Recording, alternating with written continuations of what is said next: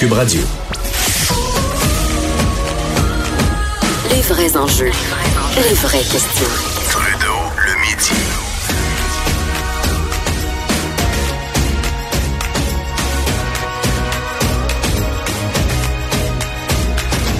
Cube Radio. Claude Villeneuve du Journal de Québec, Journal de Montréal, comment vas-tu? Ça va très bien, et toi, Jonathan? Ça va très, très bien. Hey, Claude, je, je, je parlais avant la pause euh, du fouillis SNC-Lavalin. Ah oui. Euh, L'aspect que j'ai pas abordé avec les auditeurs, c'est euh, bon le témoignage de Jody Wilson-Raybould. Finalement, on comprend qu'elle sera quand même assez libre Oui. de parler. Tu t'attends à quoi? ce- on parle de cet après-midi ou demain après-midi peut-être. Tu t'attends à quoi? Ben, euh, d'abord, on a hâte. hein. Je pense qu'on a hâte de l'entendre. On a même eu une notification sur nos téléphones, les différents réseaux, là, quand on a Ben oui. confirmé que- qu'elle comparaîtrait demain. Euh, écoute, ça peut prendre un sens ou l'autre. Hein. Soit, euh, là, là, on se retrouve là avec euh, l'histoire qui s'écrivait en filigrane là, depuis le début. Là. Il y a eu de la pression, euh, c'était indu, euh, c'est allé au-delà là, de ce qu'on a bien voulu admettre là, du côté du, du, du cabinet de Justin Trudeau là, de son entourage. Euh, et là, là, on a la vraie histoire. Puis, écoute, euh, il, il va encore avoir besoin d'avoir des têtes qui roulent, c'est ça. Sinon, euh, ça fait poète poète. Finalement, elle confirme un peu que oui, il y a des interventions, mais oui, c'était correct. Euh, c'est, c'est, ça va être tout un ou tout l'autre. Là, moi, j'ai l'impression. Moi, j'ai l'impression que après sa déclaration de, de, de 30 minutes, là, à un moment donné, il y a un député, probablement conservateur, ou peut-être les libéraux, parce que les libéraux aussi vont avoir à y poser des questions hein, à un moment donné.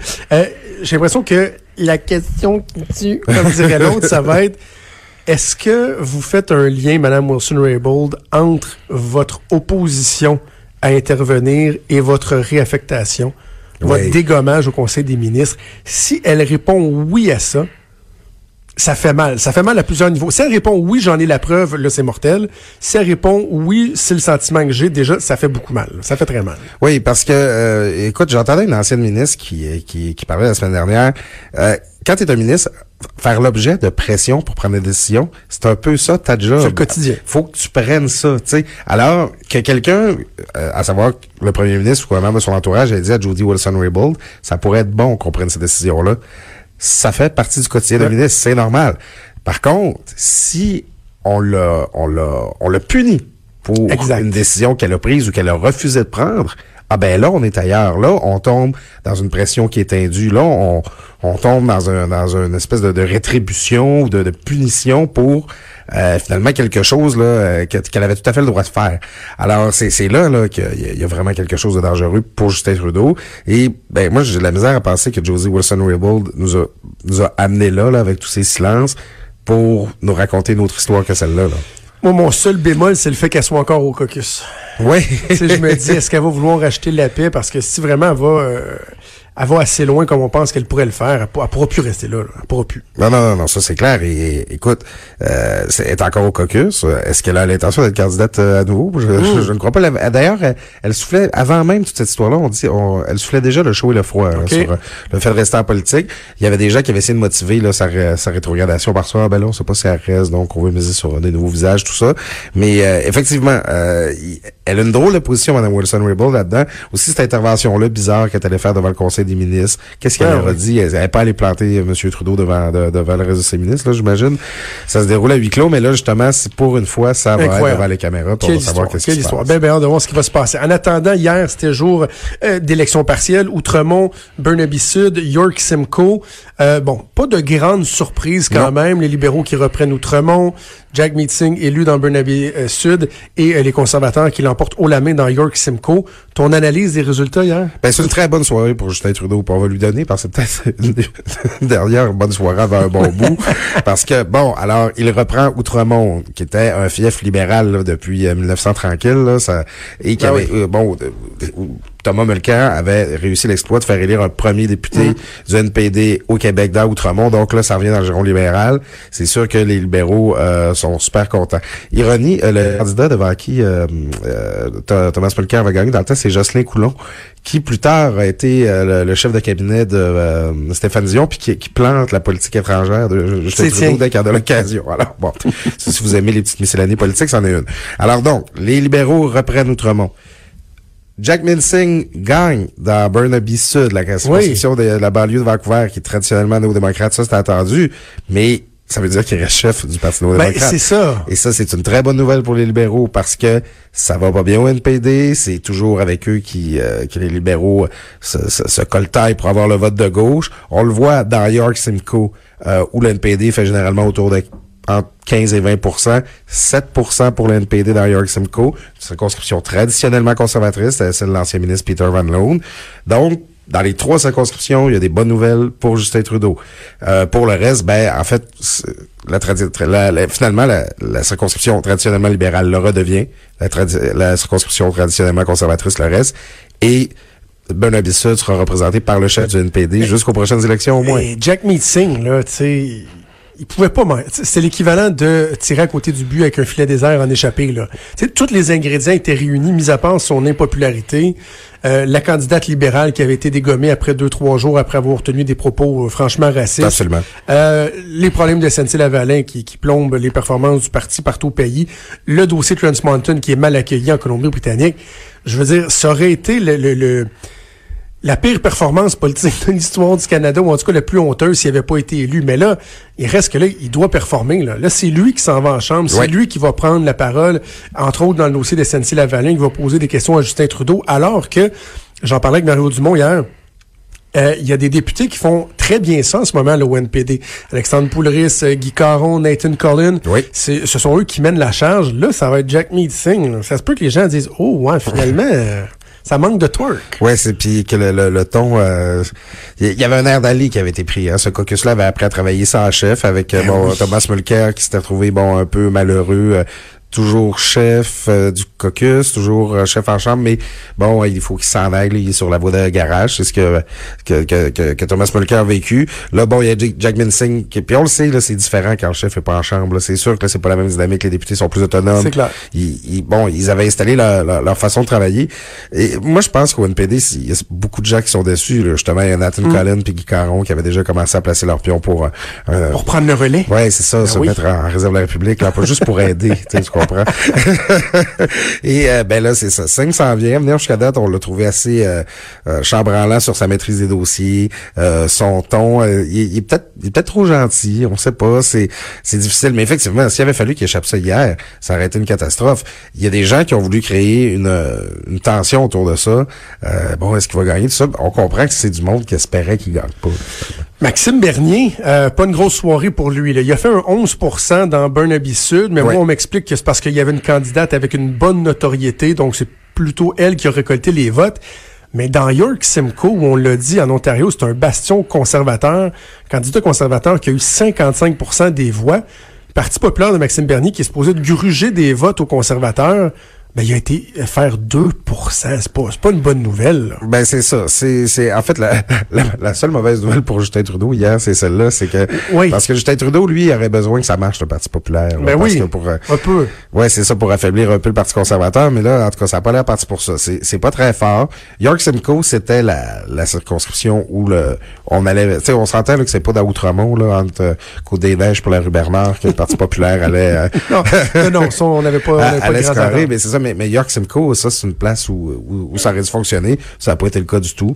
Euh, je sais pas, là, mais, mais Maxime Bernier étant ce qu'il est, je suis pas sûr qu'il est pas particulièrement préoccupé ce matin. OK, OK. On va revenir un peu chez nous euh, au Québec. Euh, c'est intéressant, la semaine dernière, lorsqu'il y a eu euh, dépôt d'une une demande d'injonction concernant les, les 18 000 dossiers que le gouvernement euh, Legault veut scraper en, en matière d'immigration, euh, Simon Jolin Barrette, le ministre, avait qualifié euh, cette euh, démarche-là de, de saugrenu. Oui. Et là, toi, tu me dis que ce qui est saugrenu, c'est la situation dans laquelle il se retrouve en ce moment. Ben c'est ça, hein, parce que là, euh, écoute, on en a parlé presque à toutes les semaines là, depuis que ça a été déposé, ce projet de loi-là, euh, toi et moi.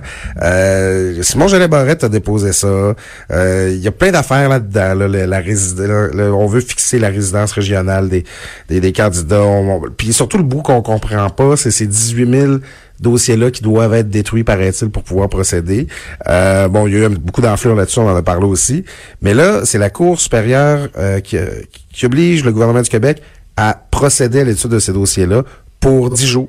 Parce que là, c'est- la durée de l'injonction, c'est ça que ça va durer. Oh oui. Elle pourra être renouvelée par la suite. Mais là, le ministre doit recommencer à étudier, à procéder à l'étude des dossiers. Et euh, ben, c'est un peu c'est un peu con- confondant pour le ministre qui euh, est arrivé avec cette euh, tambour battant avec euh, cette réforme-là, blablabla, bla, puis qui, qui, qui n'arrête pas d'être obligé comme de reculer, puis de s'amender, puis de se réorganiser. Euh, On finit par avoir l'impression que c'était très mal ficelé finalement. Oui. Ce que le jugement dit, c'est que euh, la réforme, les gestes que le, le- le ministre pose avec sa réforme sont pas permis par la loi qui- qui- qu'il tente d'amender avec son projet de loi. Il aurait fallu qu'il amende la loi préalablement. Puis après ça, ça Ou en tout cas, qui, qui s'abstiennent d'arrêter le traitement des 18 000 dossiers Tout à fait. le temps que la loi euh, a été adoptée. La grosse erreur, c'est d'avoir présumé de l'adoption d'un projet de loi, ce qui est, euh, Claude, une erreur de débutant. Là. Toi moi, on a assez fait, on a, on a assez fait de, de- de politique longtemps pour savoir que jamais un élu doit, euh, dans ses commentaires, présumer il y a même outrage à l'Assemblée, je pense, quand tu fais ça. Là. Tu sais, présumer qu'un projet de loi va être adopté, tu vas toujours parler au conditionnel. Mais eux ont carrément dit, oui, oui, on, on arrête le traitement des 18 000 dossiers parce que dans la loi qu'on vient de déposer, on va euh, appeler à l'élimination de ces dossiers-là, donc on va le faire tout de suite. Euh, c'est- ridicule comme erreur, là. Oui, puis le- tu sais, dans notre système politique, les oppositions ont beaucoup de pouvoir. Euh, le, le gouvernement a beaucoup de pouvoir, mais les oppositions, il y en ont un aussi, c'est-à-dire c'est celui de freiner euh, les affaires. Et euh, je l'ai je l'ai Barrette, là, présentement, là, il y a, il y a- ah, je, je vous dirais, son projet de loi a une cible dans le dos, je vais le dire comme ça. Ouais. Parce que là, il a dit, il faut que ce soit adapté avant juin. Puis là, ben, c'est un délit, ça, là, dans la tête là, des partis d'opposition. Euh, ils vont vouloir, euh, comme on dit, en Filibuster. filibuster. Explique donc à nos auditeurs, c'est quoi le filibusting? Ben, le, le en fait, ça, ça vient du, c'est les flibustiers, là, ça vient de, de, de ça, là, l'époque de la piraterie. C'est tout ce que tu vas pouvoir faire pour retarder euh, l'adoption d'un projet de loi. Tu vas pouvoir te présenter en chambre, là, puis euh, en commission parlementaire, puis lire, lire un livre de recettes si tu veux, là, pour faire durer, pour utiliser ton temps de parole jusqu'à la fin, puis faire en sorte que ça prenne le plus de temps possible. Bon, là, je caricature, mais euh, il y, a- des, on a connu euh, dans- en politique des spécialistes du filibustering. As-tu as en tête euh, le- l'exemple, moi j'en ai un, je vais te donner le mien, là, mais l'exemple le plus débile de, de filibustering, juste pour que les, les, les gens comprennent, pendant que tu réfléchis, je vais, je vais donner mon exemple à moi. Euh, à l'époque, j'étais aux affaires municipales, projet de loi, ça touchait aux diffusions, là, dans le coin de la Rive-Sud et tout. Oui. Et euh, l'ADQ était opposition officielle à cette époque-là. Et il avait décidé de faire, on appelle ça une obstruction systématique, là, le bon terme, un, un filibustering. Et euh, il y a des députés qui, pendant de longues, longues heures, avaient procédé à la lecture d'une pétition. Ah oui. Une pétition signée par des centaines et des centaines de personnes. Et là, ils nommaient le nom de la personne, domicilié à telle, telle, telle adresse. Avec, et ils disaient, je pense, ils ont eu quelques milliers de noms. Ils disaient, non, mais on fait juste lire une pétition pour démontrer qu'il y a un appui. Mais ce que ça faisait, c'est que ça grugeait un temps épouvantable. Et c'est là que tu viens carrément emmerder le gouvernement en en l'empêchant de procéder. T'as-tu un exemple en tête? Au? PQ, on avait un type qui s'appelait euh, Claude Pinard, était député de Saint-Maurice. Puis lui, c'est un monsieur que je, je qualifierais positivement de Roger Bontemps. C'était vraiment un bon monsieur, il était sympathique. Puis là, on la voyait là, filibuster. Puis sur chaque article de loi, là, ah ben oui, ça me fait penser, mon mon mon, mon genre, justement, il me parlait de quelque chose. Puis il y avait, euh, euh, il trouvait, il y avait des trésors d'imagination pour être capable de parler en long et à large d'un article Je le replace. sans aller sur le fond. Alors, c'était, c'est à ça que s'expose le gouvernement. Il arrive avec une réforme super complexe.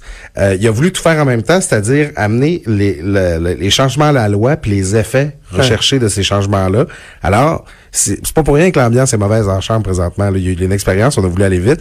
Puis les libéraux, là, ils, ils ont décidé là, qu'ils faisaient la guerre, là, cet, enjeu- cet enjeu-là. là. Il y a Dominique Anglade qui, qui, qui, qui essaie aussi de se positionner pour la course.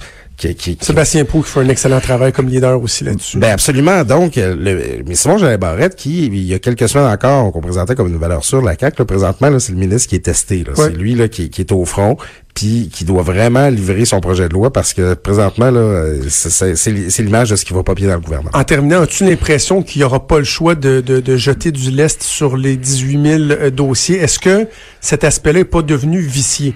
Tu sais, il y a différentes possibilités. Euh, Est-ce qu'il annonce que les 18 000 traitements- euh, dossiers vont être traités en accéléré? Est-ce qu'on tente de, de, de les intégrer euh, au nouveau programme? Est-ce qu'on prend la portion de gens qui sont déjà au Québec là-dedans? Ça va? Excuse-moi, je, Denis Anjou aussi une m'a fin de grippe a ici. failli me lâcher dans les bras la semaine passée. Euh, donc, il y a différentes options, mais est-ce que tu penses qu'ils n'auront pas le choix de jeter du lait sur les 18 000 dossiers où ils vont foncer tête première et euh, le faire adopter comme ça a été présenté?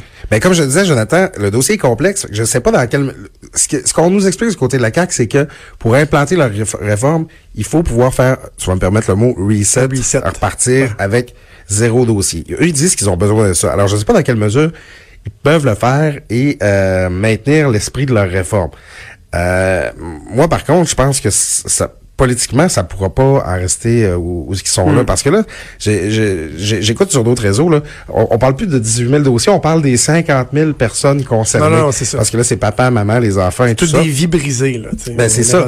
Euh, politiquement, là, euh, je sais pas c'est quoi que François Legault dit à Simon Jolin Barrette quand il s'en parle, mais bientôt, euh, la pression va être sur Simon Jolin Barrette pour qu'il règle ce dossier-là. Ça se peut qu'on recule complètement, là. En tout cas, j'ai j'ai bien hâte de voir comment ça va finir.